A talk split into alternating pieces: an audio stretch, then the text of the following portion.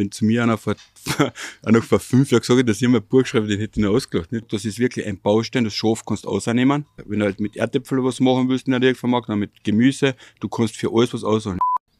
Was heißt Erfolg für mich? Das ist die Frage, die stelle ich mir fast, also sehr einmal in der Woche. Gell? Wann bist du erfolgreich? Das Tierwolf ist ja nicht das Problem. Und wir wollen ja nicht, und das ist ja was immer die Wolf hassen, wollen den Wolf ausrotten, das ist ja Blödsinn. Ich will dem Wolf entnehmen, der Probleme macht. Landwirt Podcast.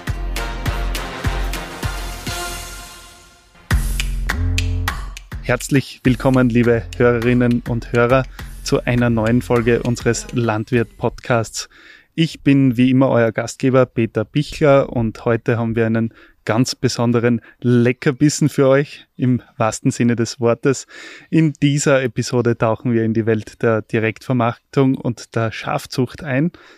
Begleitet werde ich heute vom Paul Leubner. Er ist Redakteur von der Fachzeitung Schafe und Ziegen aktuell und gemeinsam sind wir beim echten Experten, wenn es um Social Media Direktvermarktung geht, wenn ich das so einmal sagen darf, unserem geschätzten Gast, dem Schorfbauern und jetzt auch Buchautor Thomas Koch. Hallo, grüß euch.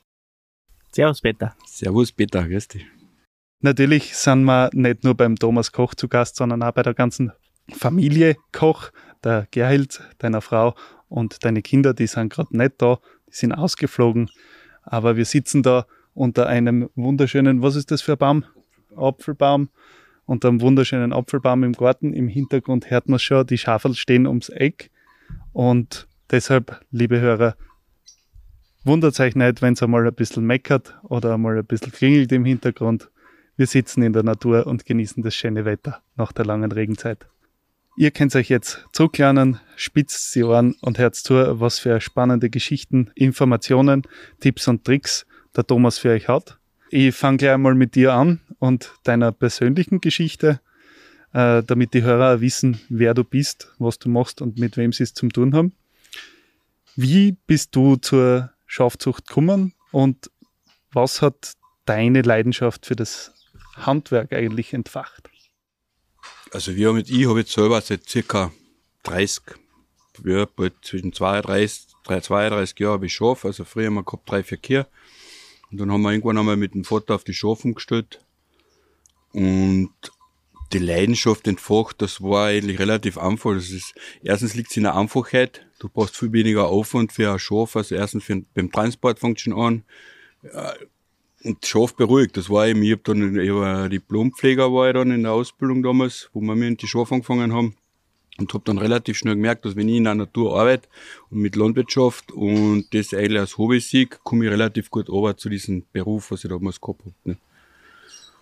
Und haben eigentlich von Anfang an auf die Direktvermarktung gesetzt. Das war eigentlich immer so, das war eigentlich nie bewusst, sondern das war selbstverständlich, dass wir die Tiere nicht irgendwo hinbringen, sondern schon mit 10, 20 Schafen haben wir angefangen direkt vermarkten. Wir haben jetzt seit mittlerweile 25 Jahren, das ist dann auch relativ rasch gegangen, dass wir uns da einen eigenen Beschauschlachthof gebaut haben. Da war das große Glück, dass ein Nachbar damals, ähm, der ist dazugezogen, das war ein Tierarzt und der hat uns da unterstützt bei den ganzen rechtlichen Auflagen.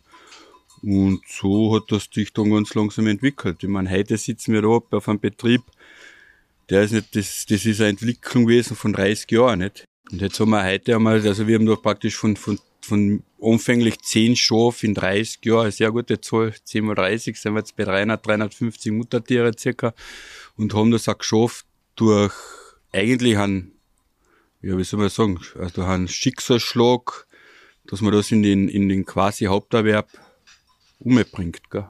Was war das für ein Schicksalsschlag? Ja, ich war selber dann einmal vor, vor einigen Jahren einmal erkrankt und bin selber auf der Intensivstation gelegen und bin aufgrund einer, ja, das ist durch Konzentration und Gedächtnisprobleme, die ich dann sehr stark gehabt habe. Ich war zweimal in Hermager Reha, habe ich mir etwas suchen, was mir mein Hirn trainiert. Und dann diese Hirnleistungstrainings, was man da vorgeschrieben kriegt, das machst du nicht. Das ist einfach, das machst ein, zwei Mal, das tust nicht. Und du musst etwas finden, was da Spaß macht. Und so äh, bin ich irgendwie über meine blöde Pappen und ein bisschen noch ein bisschen Geschick. Ist das, das kannst du nicht erklären, das ist einfach passiert. Gell? Wir sitzen da heute, äh, wir reden um ein Thema, was so nie geplant war. Ich meine, wenn zu mir einer vor, noch vor fünf Jahren gesagt, dass ich mal ein Buch schreibe, den hätte ich noch ausgelacht. Nicht? Erstens war ich in der Schule in Deutsch Fünfer, ich war Schulabbrecher, habe dann eigentlich auch durch, Zufall bin ich auf die Krankenpflege gekommen. Also die Zufälle begleiten mein Leben, weil ich aber auch schon geschafft habe oder auch nie nachgedacht habe, etwas Bestimmtes erreichen zu wollen. Gell? Das ist auch da.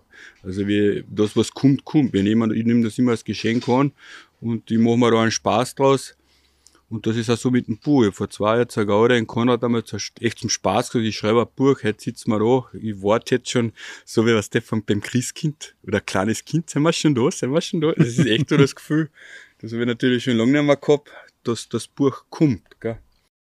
Werbung ja, an der Stelle möchte ich mich kurz bei allen Hörerinnen und Hörern bedanken und darauf hinweisen, dass unsere Berichterstattung nur durch Abonnenten unserer Fachzeitschriften möglich ist. Damit wir noch länger solche Projekte wie den Podcast oder den YouTube-Kanal fortführen können, brauchen wir also eure Unterstützung. Alle Infos zu unseren Fachzeitungen und zu den Abos und Bestellmöglichkeiten findet ihr unter www.landwirt-media.com. Weiter geht's.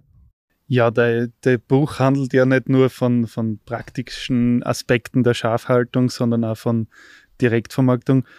Warum ist das Thema für die besonders wichtig und warum willst du das äh, mit jetzt unseren Hörern und auch zukünftig mit deinen Lesern teilen? Weil du könntest die ganzen Tipps ja einfach für die behalten und du mehr Geld machen. ja, ich will ja mit dem Buch ein bisschen Geld verdienen, nicht? das ist schon klar, da bin ich ja wohl ehrlich, nein, da bin ich nicht ehrlich. Ich, also wegen an Geld macht man sowas nicht. Gell? Und das war immer schon, also ich war in der, also als Krankenpfleger habe ich ja auch immer wieder junge Leute eingelernt. Das, das war eigentlich das Schöne an dem Beruf und den hätte ich so nie auf, also niemals in meinem Leben hätte ich meinen Beruf aufgeben, weil ich es einfach total gern gemacht habe, weil ich, du weißt, in dem Beruf ähm, schwer alt. Es kommen immer junge Leute noch, du lernst da das Junge noch und das ist auch wahrscheinlich der Vorteil, dass ich bin auch mit denen aufgewachsen. Ich meine, ich würde wahrscheinlich auch TikTok-Videos machen, wenn es die Zeit erlaubt, aber das schaffe ich einfach alles zeitlich nicht mehr. Probiere ich eh im Ansatz, aber das, also wenn ich, wenn ich zwei Arbeiter hätte, würde ich nur mehr noch Social Media machen. Ja, das muss ich natürlich auch sagen, weil wir bewirtschaften ja so knapp 80, 90 Hektar, haben 300 Schafe in der Direktvermarktung und wir haben keine Arbeiter. Gell. Das ist alles nebenbei. Also alles, was man da sieht von uns, das ist nebenbei. Das ist auch das Buch. Das ist auch oft wirklich eine, eine Herausforderung, das alles auf die Füße zu stellen. Gell. Das war das, das beim Buch das Entscheidende, warum ich das auch so geschrieben habe, wie wir, wir das geschrieben haben. Also ich selber habe ja relativ wenig geschrieben, das gebe ich ja zu. Ähm, das ist äh, ein Zeitfaktor. Gell. Also wann soll ich ein Buch schreiben? Ich habe das große Glück, dass meine Frau sehr gern schreibt oder sehr gut schreibt. Gern tut sie es ja auch nicht immer, sehr gut schreibt.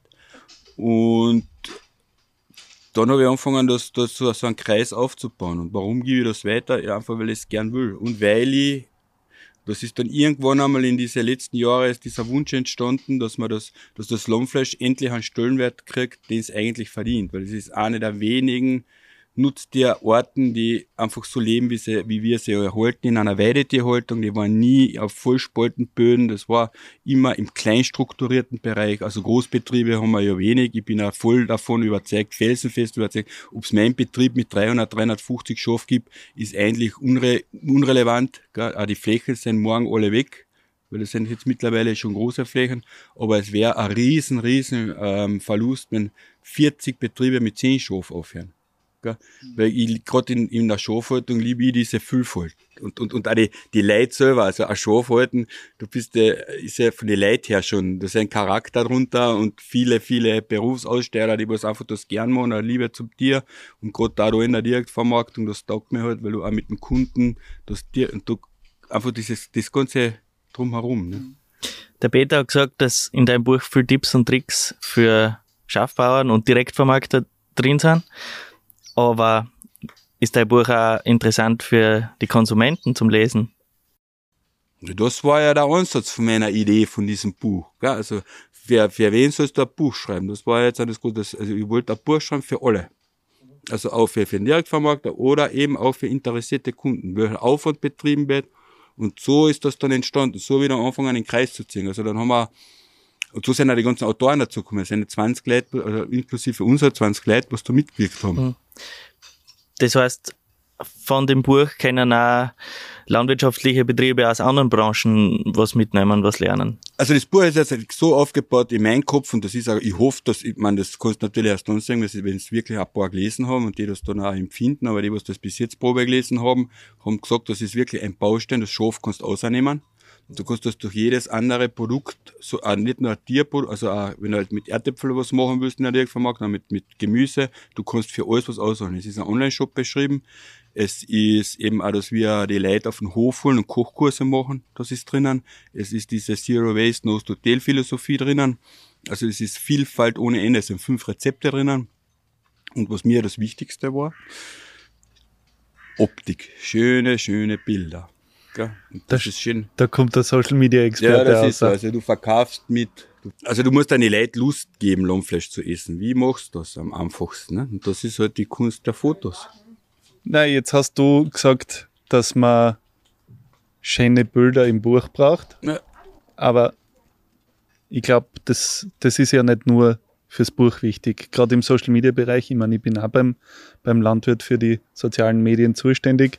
Ich weiß, wie viel Arbeit das ist und dass man das alleine so aufzieht wie du, ist eher Spitzenleistung, weil ich habe auch meine helfenden Hände im Hintergrund und da sind eben gute Bilder, gute Videos, gute Motivauswahlen extrem wichtig. Wie siehst du das? Wie bewerkstelligst du das? Wie krieg, kommst du auf Ideen?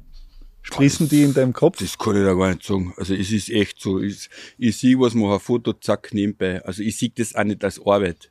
Es haben schon so, so für mich gesagt, wer das bei mir macht, das klappt keiner. Oder wenige, sagen wir so. Aber ich, kann das auch nicht erklären, warum das ist. Also das, die Erklärung habe ich nicht. Das ist, auch, das ist auch das, wenn du jetzt dann sagst, Tipps im Buch, sowas, das, das kannst du ganz schwer, du kannst Ansätze angeben, aber das Wichtigste ist, dass du einfach klein anfängst. Das ist eigentlich, die war angefangen ganz klein. Wir haben mit 10 Schaf direkt vermarkten angefangen und so ist der Kundenkreis entstanden. Wenn du mit 300 Schaf von einem Tag auf den anderen direkt vermarktest, ist ein Knierschuss. Das sage ich, das ist absolut, egal ob das jetzt mit Schaf machst, Ziegen oder mit irgendwas, du musst das, also im Kle wenn du es klein anfängst, das geht dann relativ schnell. Gell? Also wir haben ungefähr, ich glaube, zwei Jahre gebraucht für den ersten Zeitungsartikel, dass da über wer kommt und sagt, ja okay, das ist was, gell? Und dann geht das aber relativ, das ist, mittlerweile ist das so wie ein Selbstläufer, gell? Und wir wollen, wir schreiben zwar immer wieder wen an und haben immer super Ideen, aber bis das alles umgesetzt ist, das dauert schon, nicht? Und dann vergiss ich oft zurückrufen, das gebe ich auch zu. Aber das mit den Fotos und die Geschichten, das kommt von allein. Mir fällt jeden Tag was ein. Ich denke aber immer in der Früh, das ist so wie, der andere fährt auf den Markt und ich denke mir in der Früh schon, was könnte das machen. Aber das funktioniert am besten immer in der Spontanität. Deswegen passieren mir immer wieder Fehler. Aber ich probiere auch meine Fehler zum Positiven zu nutzen. So ist auch zum Beispiel unsere, unsere die Brotwurst heißt die Geile, weil das war eigentlich nur ein Tippfehler, also das, wie heißt das, Autokorrektur beim Handy nicht, da habe ich reingeschrieben, morgen gibt's frische Grillwürsteln, dann ist drinnen gestanden, morgen gibt's geile, Grill, geil, geile Würsteln. Und über das und so. Ja, jetzt Also sind geile Würstel, die frisch noch Genau. geiler sind. Ja, genau. Ist ja eigentlich ein positiver Fehler, der dir da passiert ist. Gibt es auch negative Fehler, die du gemacht hast, was, was zum Beispiel Social Media betrifft? Ja, ich hab, also was ich nicht mehr so viel tue, ist zum Beispiel was auch negativ, ja, negativ. Was ist halt negativ, positiv? Also für mich gibt's das nicht. Ja, Das habe ich komplett abgeschlossen. Das, was ich nicht mehr tue, ist, also negativ, positiv gibt's nicht, weil das ist, dann machst ist, entweder machst du was falsch oder machst du richtig. Gell? Also das ist eher, was ich nicht mehr mache, das, was ich falsch gemacht habe, im Nachhinein vielleicht, aber äh, auf der anderen Seite auch wieder nicht, aber was ich nicht mehr machen würde, ist zum Beispiel, wenn man so einen Schlachtkörper aufhängt auf dem Baum im Winter, was eigentlich nichts Hygiene auch nichts ist, aber das stoßt die Leute halt an. Und was ich zum Beispiel niemals machen würde, ist die Schlachtung selber, das Filmen und das nicht stellen. Gell? Schlachtkörper, Zerlegung und das, das geht mittlerweile, das haben sie schon akzeptiert. Und die, was halt da, und da bin ich auch ehrlich, die, was auch mittlerweile anzipfen mit, was der Babymord und das kriegst du alles und wie kann man Lämmer schlachten. Ja, also die Lämmer, jeder weiß das, die sind mittlerweile vier, fünf, sechs, sieben Monate alt, haben ein gewisses Gewicht. Das sind schlachtfähige Lämmer, alles diese Babylämmer, was da immer wieder hergezackt werden, das ist Schwachsinn ohne Ende. Die lösche ich und das vergisse ich. Also da gehe ich auch ganz, ganz selten an. Wenn ich zurückschreibe, das mache ich im Moment ein bisschen mit dem VGT, dann macht's mir Spaß. Das können zwar manche nicht verstehen, aber mir macht das Spaß, die ein bisschen zu zipfen. Also du meinst schon, dass man sie eingehen soll und äh, ihnen Aufmerksamkeit schenken soll? Das ist nicht aufwechseln. Also das, du, du sollst, du darfst nicht aufhauen. Ich, ich schreibe einfach so zurück, ich schreibe die Realität zurück. Ich weiß, dass der zweite, einer der, der, einer der führenden Vorgeteller, der Herr Georg Prinz, der war ja Bauer. Ja? Und den habe ich, also er kommt von einem Bauernhof. Er war ja nicht, die Eltern sind Bauer, das habe ich nachgelesen. Den schreibe ich einfach mittlerweile, äh, so wie ich sehe, gebetsmühlenartig zurück. Es ist alles kein Problem, übernimm den Hof und zeigt, zeigt ihr mir, wie ich es tun soll. Das ist der gleiche, ich mache das mit dem VGT auch. Die, wenn die das besser wissen, dann sollen sie es mal sagen. Gell? Das ist das Gleiche. Ich gehe auch nicht her und sage, ein Mathematikprofessor in der, in der Schule, er soll so unterrichten, wie das will. Gell, das ist das Problem der Landwirtschaft. Uns sagen 100.000 Leute, wie wir das richtig machen sollen. Die sagen uns das ja. Aber das, das ist das, was mich so stört. Also wir produzieren hochwertigste Lebensmittel. Das ist ja diese Debatte mit dem Vollspaltenboden Wolf oder jetzt gerade mit dem Herrn Klenk, so, so ein großer Trara, so wie mir Trara, also weiter in, in den eigenen, das ist, ist ja trotzdem nur eine Blase. Ich, ich komme relativ viel um und wir haben auch den Herrn Nussbaum kennengelernt von ATV, der war auch da. Dann haben wir über das diskutiert, dann haben wir wegen einem Wolf, dann sogar, wo ist ein Wolf? Gibt es da einen Wolf in Österreich? Also ich glaube nicht einmal, dass das so viele Leute mittlerweile wissen. Das, das, ist, das ist wirklich eine aufgeblasene Blase, wenn du beim Wolf eins machen würdest. Gell? Erstens ein bisschen die Aufmerksamkeit nehmen und das Geld weg.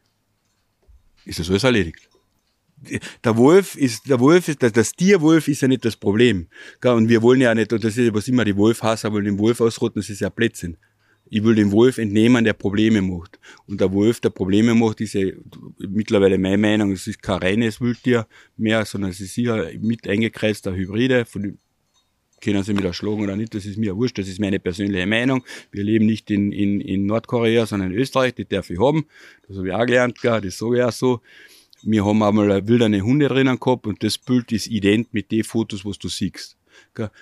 Wenn der Wolf von mir ein Schaf hat und die das nicht, und, und dann eine Woche seine Jungen oder er selber davon lebt, mit denen haben wir alles kein Problem. Das haben wir mit dem Fuchs das Problem. Also Füchse äh, auf dem Sommer bei den Geburten, Zwillingsgeburten, da verschwinden immer wieder Lämmer.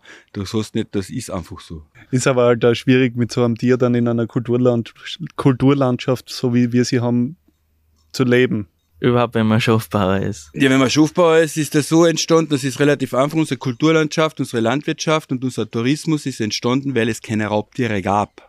Wir haben 150 Jahre oder 100, 150 Jahre keine Raubtiere gehabt. Durch das ist das so entstanden. Hätten wir Raubtiere gehabt, hätten wir heute Herdenschutzhunde und hätten wir das alles so wie, in die, so wie es in die ganzen anderen Ländern ist, wo der Wolf immer da war, haben wir das gehabt. Und der beste Wolfschutzzaun war der eiserne Vorhang.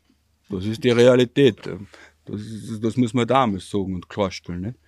Thomas, du hast alles so gebaut, dass man überall eigentlich eine Sicht und alles sieht. Mir taugt das extrem. Was ist da dein, dein Zugang dazu? Ja, wir haben von Anfang an immer schon gesagt, wir sind kundenzertifiziert. Mhm. Also wenn du zu mir herkommst, sollst du das auch anschauen können. Im, wie, man, wie man früher, also wie man noch im kleineren, wie ich noch gearbeitet habe, da war das alles ein bisschen im kleineren Bereich, da haben wir halt auf, auf, auf, auf Bestellung geschlachtet oder halt einmal im Monat oder alle zwei Monate einmal, weiß ich nicht mehr genau, war das schon immer wichtig, dass die Leute herkommen, da haben wir schon Hoffest gehabt. Also wir haben einmal im Jahr immer alle, alle Kunden eingeladen als Danke oder die, was auch Nachbarn und und und, also Hoffeste machen wir jetzt schon einige Jahre. Und wie wir das dann, wie wir uns das in den Kopf gesetzt haben, da ist auch noch der Erkrankung. Ich darf in meinem Ursprungsberuf nicht mehr ausüben.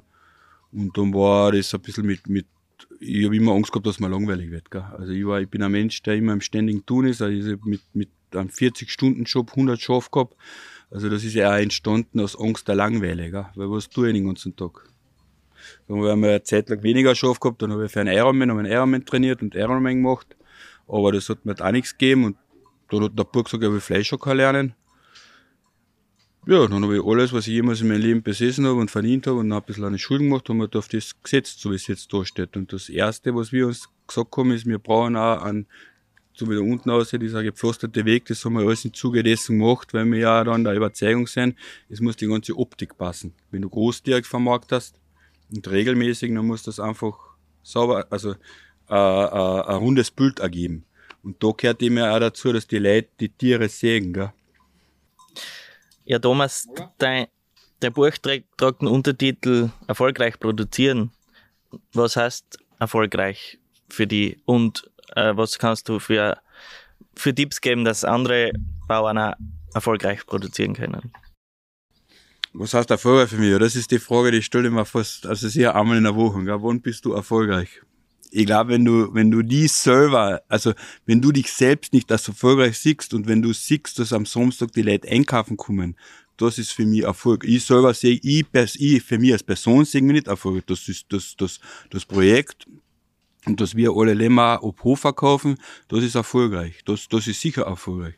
Nur eben, wie gesagt, das kannst du, also sowas kannst du dir nicht, das kannst du wohl, wie soll ich denn sagen, dir wünschen oder, oder Ding, aber als, als, das war nie, das war nie die Antriebsfeder. Die Antriebsfeder war einfach, dass wir gesagt haben, wir wollen das Lammfleisch populär machen. Wir wollen das unter die Leute bringen. Wir haben ja mittlerweile schon zwei oder drei Kochkurse gemacht. Wir schauen, wir arbeiten jetzt mit einem, mit einem Freund zusammen, der hat sich einen Foodtruck gekauft, dass wir da, wir kosten jetzt am Hof, Sommer, morgen ist das, das heuer das letzte Mal, ein Fünf-Gänge-Menü vom Lammessen direkt am Hof, schaust um, ich meine, das ist, ja, das ist so, gell? also wie du, das kostet 50 Euro, das läuft nicht über uns, das ist so, wenn du in ein Restaurant gehst. Das ist zu ihm über Buchen, hast da, wird da der Tisch aufgebaut und wir geben praktisch da nur die Location.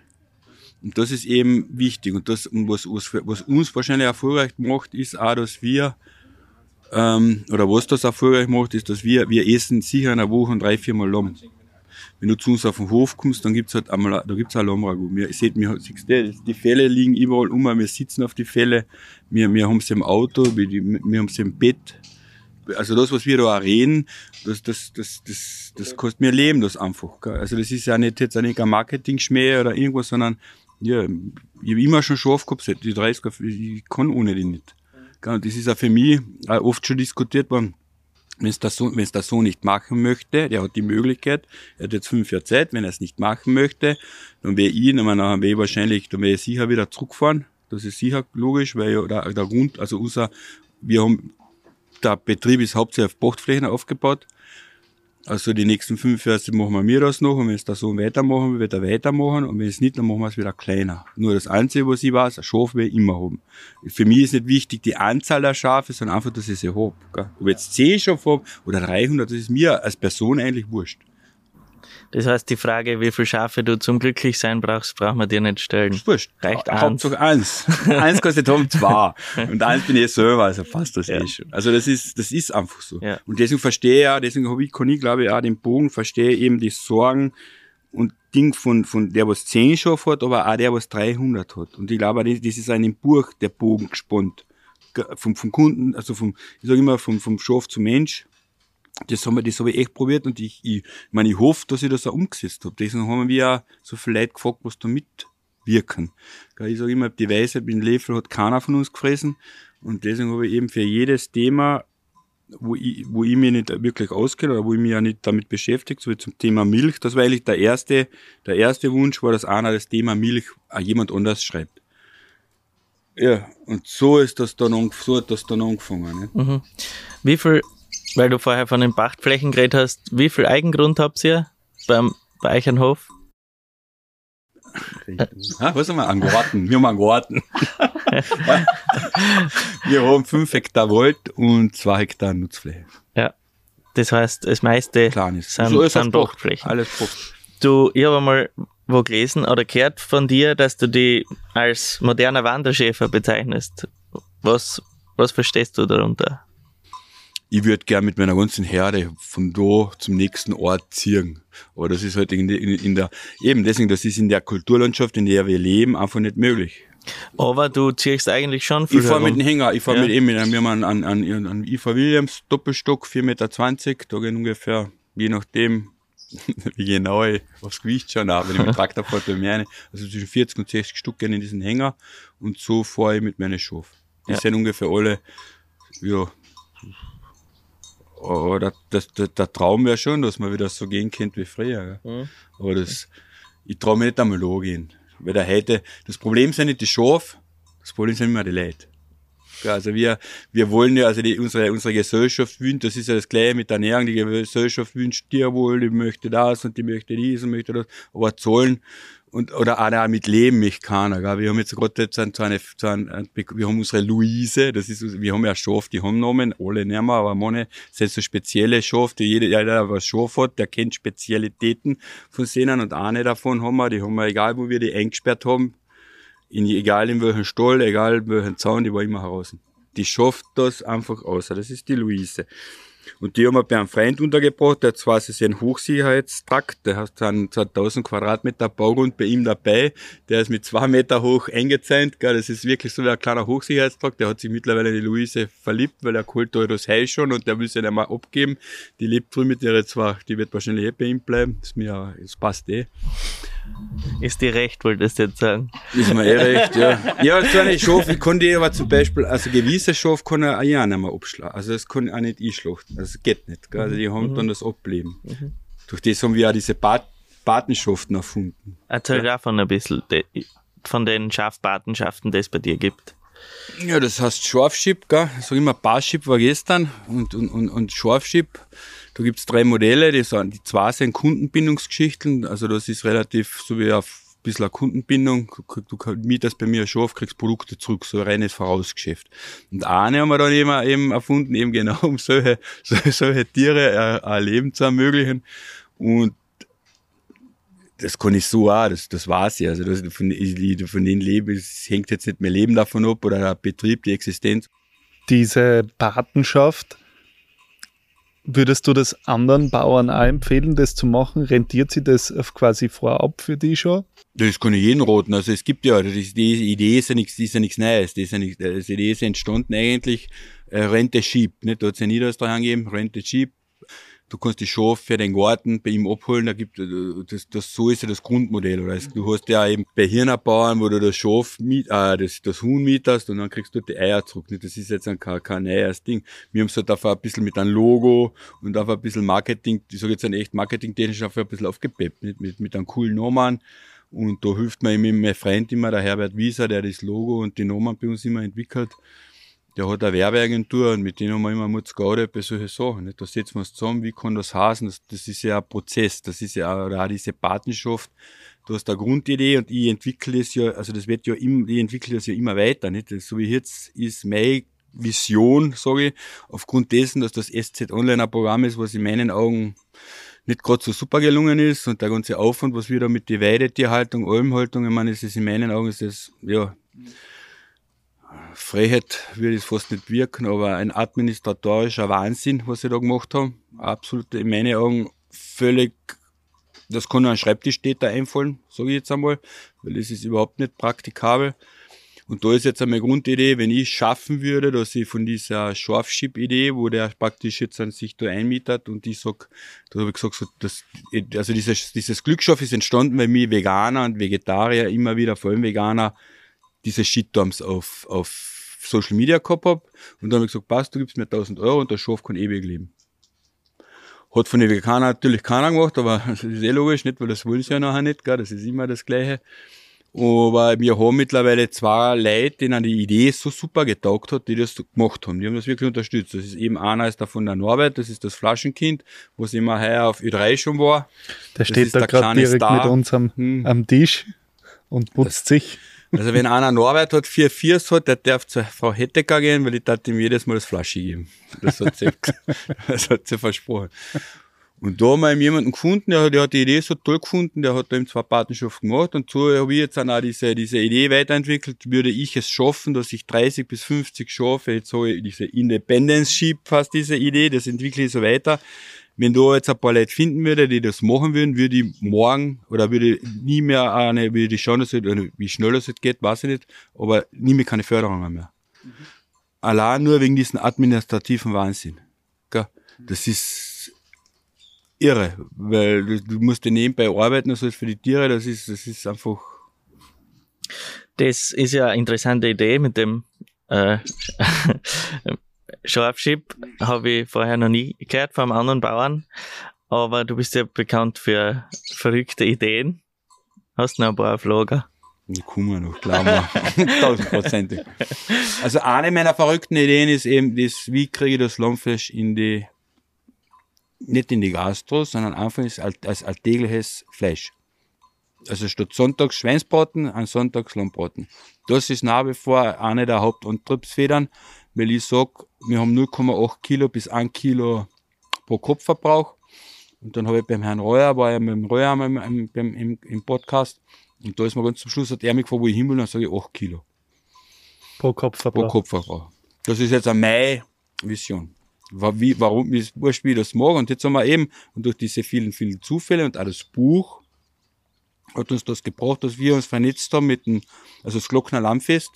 Das gibt es jetzt schon 21 Jahre. Heuer glaube ich, das 21. Jahr.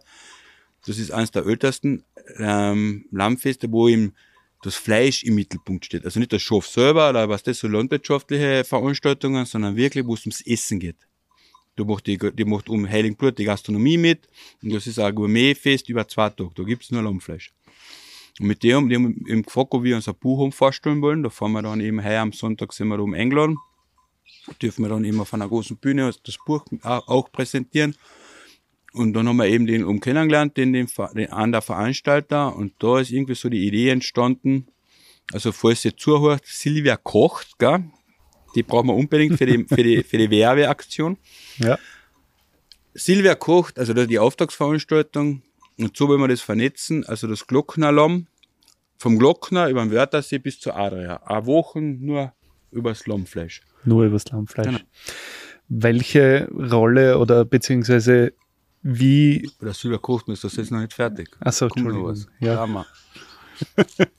Und die Auftragsveranstaltung soll eben sein, Silvia kocht, vielleicht hörst du zu, das kannst du noch schicken, kocht Schafbauerlamm vorm Glockner und das Glocknerlamm kocht sie dann vorm Wörthersee mit an.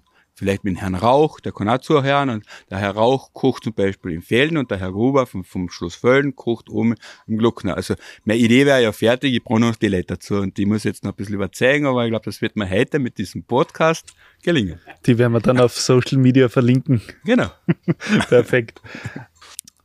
Welche Rolle spielt die Verbindung zwischen Landwirten und Konsumenten quasi deiner Meinung nach und wie tragt dein Buch zu der Verbindung dazu bei, dass das Lammfleisch attraktiver wird?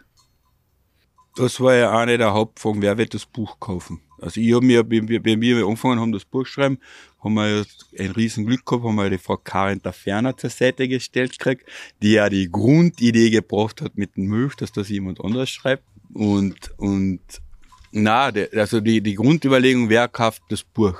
Ich wollte eben wirklich ein Buch schaffen, das auch für Konsumenten, die interessiert sind, welcher Aufwand dahinter steckt, woher das kommt, Deswegen ist auch, das Buch ist auch mit, mit QR-Codes, also es sind auch QR-Codes im Buch drinnen, wo man quasi, wenn jemand möchte, ist der Profi Metzger Ralf, der lebt da in der Nähe, der hat einmal ein Video gepostet. Also wirklich, wirklich super gemacht, wie man das Lamm wirklich zerteilt. Und nicht nur die Zerteilung, sondern eben auch das Kochen. Durch das haben wir auch drei Köche drin in dem Buch mit einer Rezepte, die zum Nachkochen animieren. Also das und, und dann eben und die Vielfalt des Schafs auch für die für die für die Konsumenten ganz interessant macht ist.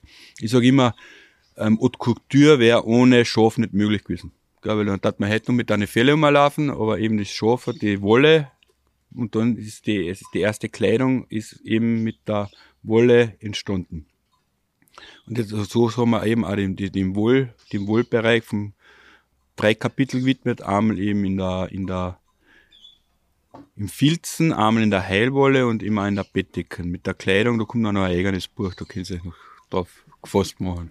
Ich höre nicht auf. Filzen mit der Familie Koch. Filzen mit der Familie kann. Nein, da haben wir Gott sei Dank jemanden gefunden, der das kann. Also ich kann, wir kennen ja nicht alles. Thomas, kannst du uns einen kurzen Einblick geben, wie ein typischer Tag vom Schafbauer so ausschaut? Wie ein Langschlaf. Langschlafen, das, das glaube ich da jetzt aber nicht. Na, vor sieben stehe ich nicht auf, also selten. Also wir, ich tue lieber am Abend länger arbeiten. Also wenn ich aufstehe, dann einmal, einmal also sicher drei, vier Kaffee, die brauche ich und in der Zeit, wo ich meine drei, vier Kaffee trinke, ist eben einer der Haupt, Hauptding ist eben einmal das, das Durchschauen der, der, der ganzen Social Media Sachen und, und einmal vorab überlegen, was ich schon posten, also was, was mir schon einfällt zum Posten, was ist, was steht an, eben, haben wir welche, haben wir welche die Wochen, haben, haben wir wieder Lammfleischnudeln oder haben, haben wir wieder die nächsten Bratwürsten und dann eben durchschauen, die Fotos, was wir so gemacht haben, welche kann ich verwenden, weil natürlich hast nicht jeden Tag neue Fotos. Ich habe einen riesen Pool mittlerweile, an den ich zurückgreifen kann.